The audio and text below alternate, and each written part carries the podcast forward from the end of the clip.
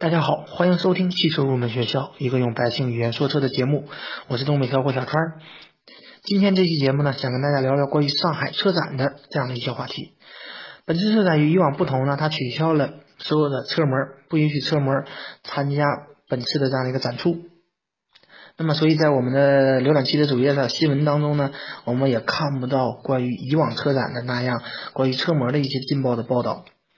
那么，对于就我个人而言呢？我认为，嗯，对于这些真正热爱汽车的技术控们来说，没有车模的参加，也许是一件好的这样的一个事情。因为，就我个人参展的经验来说，那些真正为了看车的人，确实是挤不过那些为了看车模的那些人。所以呢，大家认为，呃，车展是否应该有车模参加呢？大家可以在我们节目的评论当中给我留言，然后与我进行互动。我会在我的下一期节目当中呢，挑选一些比较有趣的评论。然后读给大家听。如果你们希望自己的声音出现在我的节目当中呢，那么就赶快与我互动吧。好，那么既然车展不允许车模参加，那么各个汽车制造商是依靠什么来吸引我们车友的眼球呢？那就是一些高端的这样的一些技术。可以说，本次上海车展的这样的一种无人驾驶的技术，确实让我非常的这样的一个佩服。那么，给大家跟大家讲这样的无人驾驶技术之前呢，想跟大家聊聊关于我们国内的一些汽车制造商的关于无人驾驶的一个研究现状，也是非常这样的一个令人兴奋的。我们在四月十三日呢，上海车展的一个技术部，它宣布上汽也推出了自主研发的这样的一个智能驾驶汽车 IGS。所谓上汽的这样的一个智能驾驶的一个呃概念呢，它就是我们平常所说的一种自动驾驶。实际上，它就是通过摄像头和一些雷达观测我们的环境，然后再把数据呢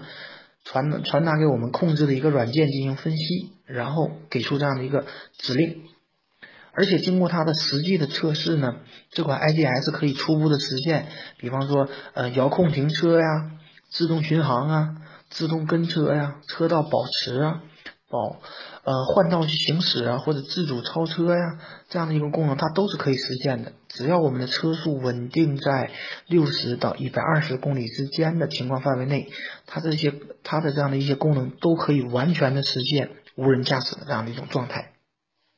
而且呢，上汽的计划呢是在未来的五年内实现结构化和部分非结构化道路的自动驾驶。在未来十年内实现全环境下的自动驾驶。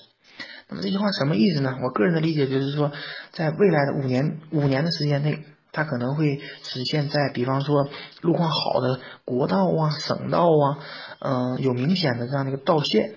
而且和人工标志的这样的一些简单的道路，能够在无人驾驶能够在未来的五年内实现。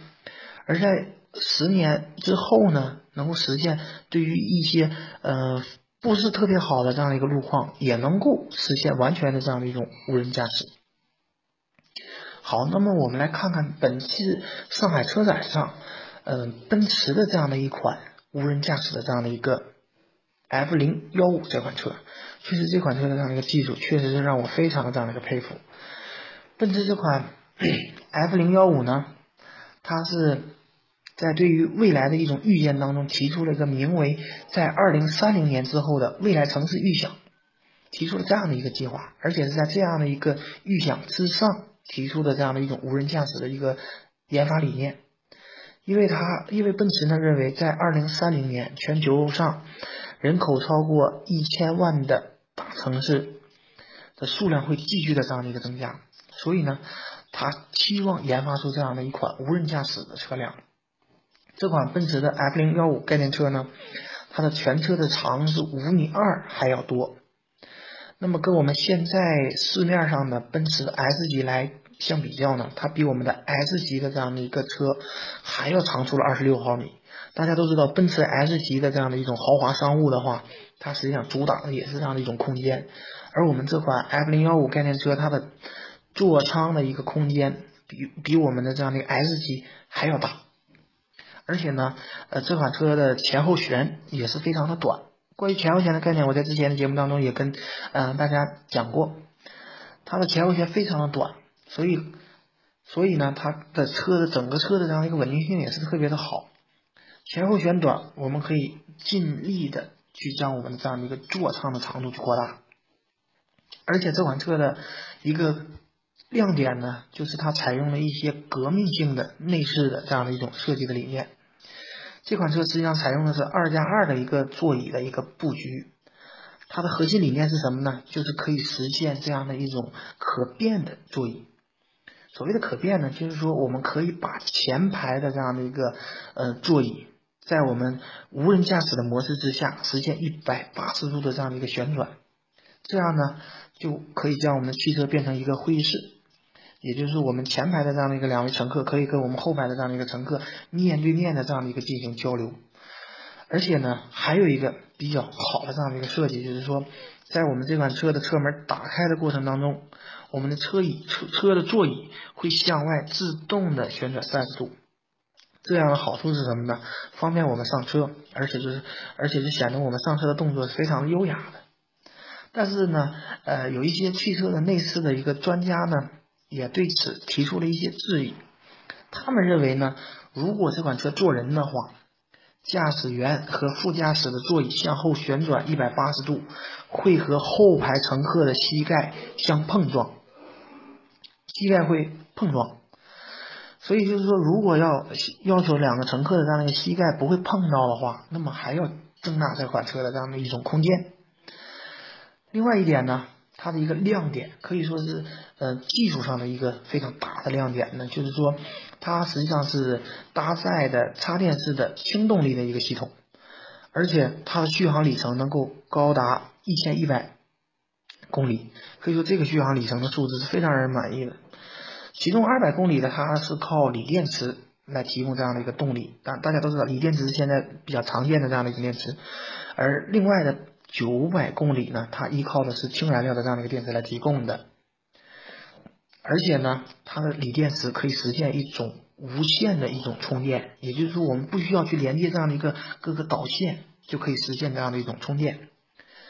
这里呢，我跟大家来简单的介绍一下我们这样的一种无线充电技术，而且也可以说是现在关于这样的一个电车一个比较高端的这样的一个技术。与一般的纯电动车不同呢，无线充电是在我们车身的下方有一个车载的电池感应接收件儿，也就是说，我们不需要连接导线，我们想要充电的过程当中，我们只要在停车位上，比方说我们正常的一个停车位位置上，只要加一个地面的控制模块就可以了。进行充电的时候呢，我们只需要将车开到这样的一个停车位上。然后呢，不需要呃呃手插手插手啊，去那个呃操作这样的一个导线，就可以实现这样的一种充电，而且充电只需要几分钟就可以了。还有一个呢，我看嗯之前的一些报道，我们的昆明云南的昆明就有希望引进这样的一个技术，在云南的昆明实现电动这样的电动汽车的这样的一项技术。这里呢，还想跟大家简单介绍一下，就关于无线充电技术的一些原理。实际上，无线充电技术它是通过不接触的电磁感应来进行电力传输。大家都知道，磁磁实际上是大家虽然看不到，但它实际上是存在的这样的一种东西。它是通过非接触的这样的一个电磁感应来进行电力传输。也就是说，当我们的车辆进入我们的停车位之后，它就能够自动的连接到我们充电场的这样的一个网络，然后就能够实现我们地面的这样的一个系统跟我们车载系统的这样的一个网络的一个连接，所以呢就可以完成车辆的这样的一种信息的一个交换，然后就可以实现这样的一种无线的一种充电技术。可以说，而且另外一个好处呢，就是说，呃。一旦出现了充电或者说是受电的这样的一个隐患的话，我们地面的这样的一个模块也会立即的停止充电，而且报警，这样可以确保我们充电过程的这样的一种安全和可靠。好，关于上海车展的这样的一些呃关键性的这样的一个技术、高端的技术呢，这期节目就暂时跟大家讲这么多。嗯，我关于上海车展的话题呢，还想跟大家继续呃来做两期节目，关于上海车展。好最后呢给自己的节目打一个小小的广告。如果大家觉得我节目还可以的话可以添加我的节目公众微信账号小川汽车入门知识或者搜索汉语拼音刘小川六五四三然后添加我的这样的一个公众账号然后在上面跟我进行交流。好节目最后呢一首好听的歌曲送给大家。感谢大家收听我的节目再见。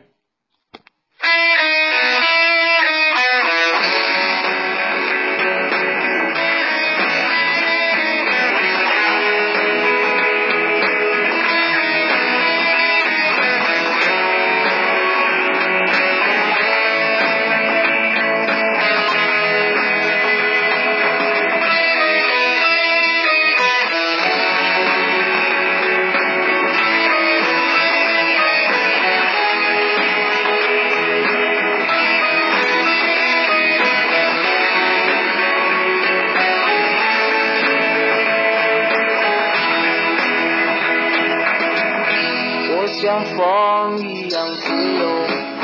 就像你的温柔。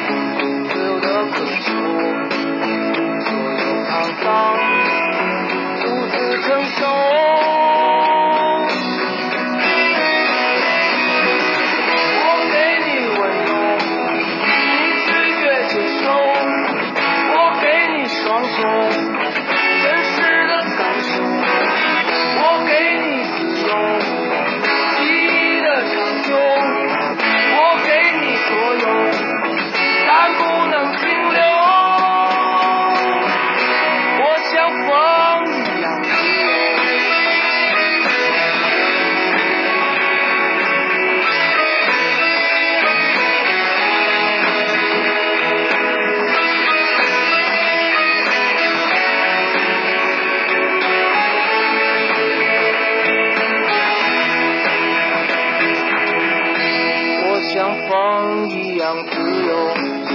就像你的温柔无法挽留你推开我伸出的双手你走吧最好别回头无尽的漂流